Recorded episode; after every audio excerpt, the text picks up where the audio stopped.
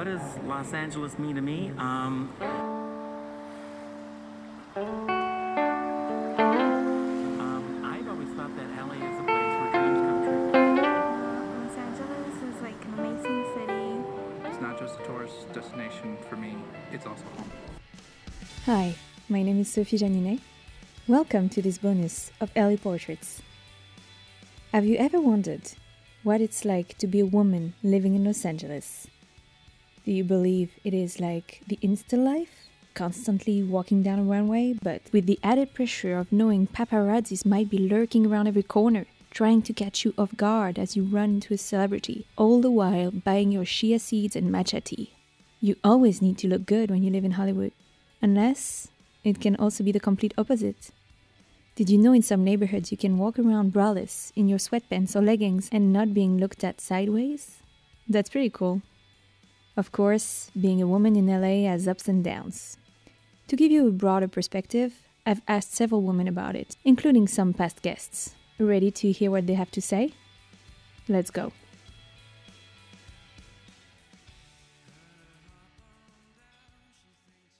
First, I asked a group of three friends I ran into on their college campus at USC.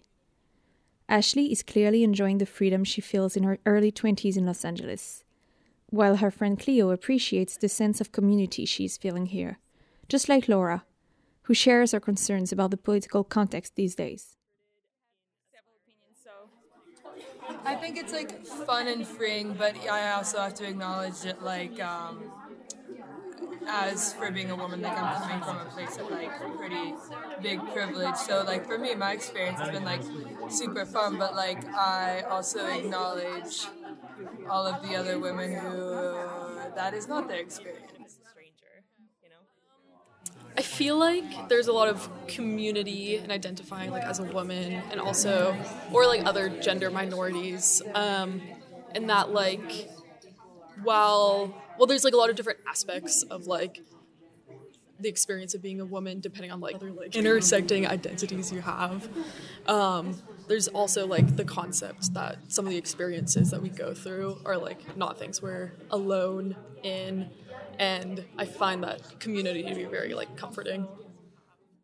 Um, there's also like the concept Um, I think it's definitely like a safe space for people to feel like ambitious and comforted in aspiring their goals, but it can also be really anxious and like overwhelming at times, especially with everything going on in the world with like Roe v. Wade and just like violence against women. It can be really scary to be a woman in 2023, but the unity that we all get from each other is very it creates like that safe bubble that you always want and you can have sisters like no matter if, even if it's a stranger you know in 2023 but Since Laura mentioned Roe versus Wade, let's just take a minute to mention that there are a lot of concerns in the US for women's rights, ever since the Supreme Court struck down Roe versus Wade.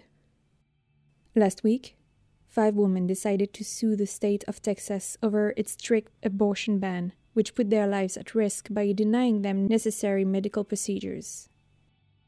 In a lot of places nowadays, the law is causing confusion among doctors who are afraid of legal trouble and turning away pregnant women with health complications. Fortunately, California is one of the only three states in the US with Michigan and Vermont which still have explicit rights to abortion in their state constitutions. According to Planned Parenthood, the demand for care from out of state women has quadrupled in some clinics in California. Care providers report some patients experiencing high levels of panic when admitted. Some of them leaving their hometown for the first time, flying or driving all night not to miss work. One woman reportedly asked the staff of the clinic if they could wipe her phone clean of any information related to them in fear of being sued over getting an abortion. But again, fortunately, California is a safe place to get an abortion. And if you need more information on this, I recommend the website of Planned Parenthood. They have all the resources you might need.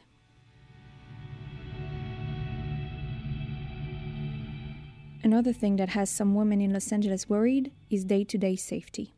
Yaya, another college girl, is not always feeling safe in the city. Just like Corinne, a woman in her late 30s. In Los Angeles, in this area in specific, I am thinking that as a woman, we inevitably have to feel for safety in ways that men might not have to, in terms of how we feel and the extra protection we have to take when we're walking on the street, and then the extra consideration that we have to think about um, behind every act and every decision. Well, I still have to, when I'm walking in the dark, I still have to, I carry keys in between my fingers just so that I'm already prepared for the for the car. So that's what it is to be living in Los Angeles in 2023 as a woman. I now turn to Darone, who, as an activist, looks at things from a very different angle, as she has been involved in many battles for human rights, starting with women's rights, and believes that there is more that could be done. It's disappointing Why? because we could be doing a lot more and we're not.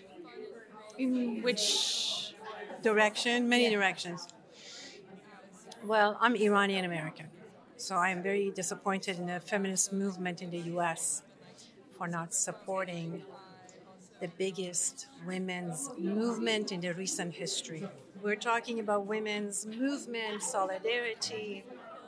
We're all march here for women's rights.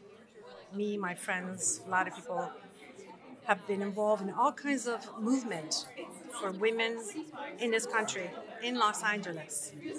The silence in the US among the women activists is deafening.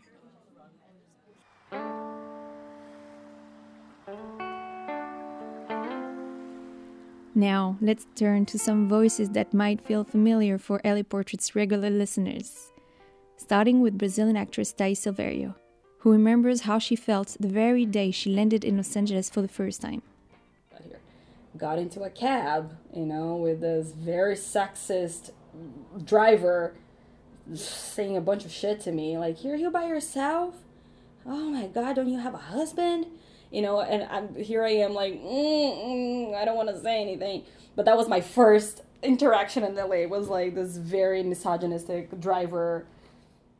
And of course, being chaperoned is not the only thing that one can feel is expected from women in Los Angeles. There's also a lot of expectations around looks in the city. Jackson Ligori, who is both a psychology PhD researcher and a born and raised Angelino, sums it up pretty well. people, and this is a comparison city. Like it's a it's a very visual city. The car you drive, you know, it's never cold, so people can wear their cute outfits. So everything is a statement, sort of a physical statement about who you are, where you're from, and everyone's looking and comparing. And you have Hollywood, which is the ultimate comparison generator. And so, but just because there are Hollywood movies with, you know, um, super thin, unrealistic looking women, it's I'm not I'm not downplaying this, but because that's there, it's really hard for um, let's say I can't speak personally, but for a woman to grow up comparing themselves to an unhealthy standard that's everywhere, and you have to learn to say that's not actually something to compare myself to. It's not. Um, a worthy comparison. It's not made to be a comparison. It's made to be a spectacle. And when we compare, Documentary director Liz Bartlett felt these expectations when she first arrived as well.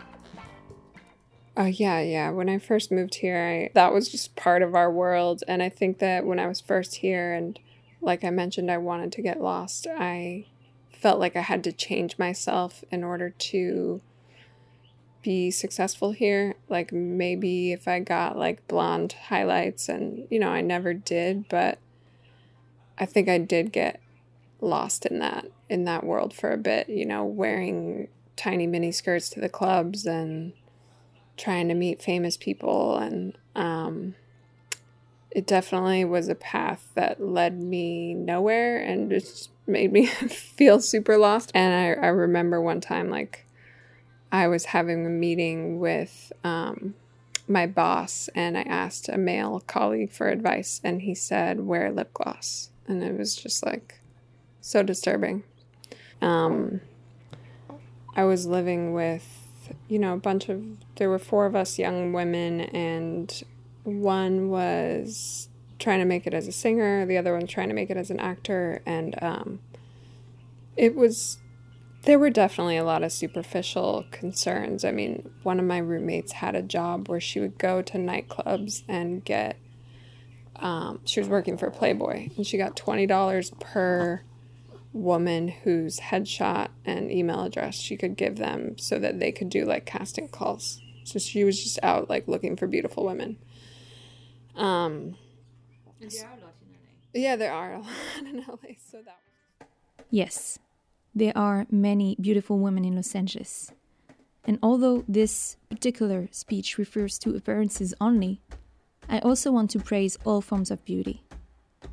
There are a lot of very impressive women in the city who are the very best in their field of expertise, not just in entertainment, in all sorts of areas, from science to art and many others.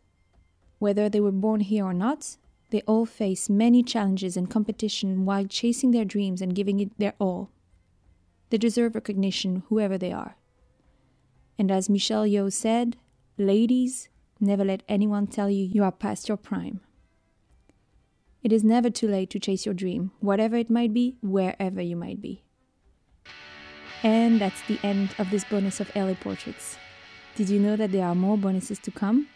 Some to share the extras that did not make the episodes, and others to share the opinions and anecdotes of our guests on some topics such as the quirks of Los Angeles people, food, celebrities, or crazy experiences.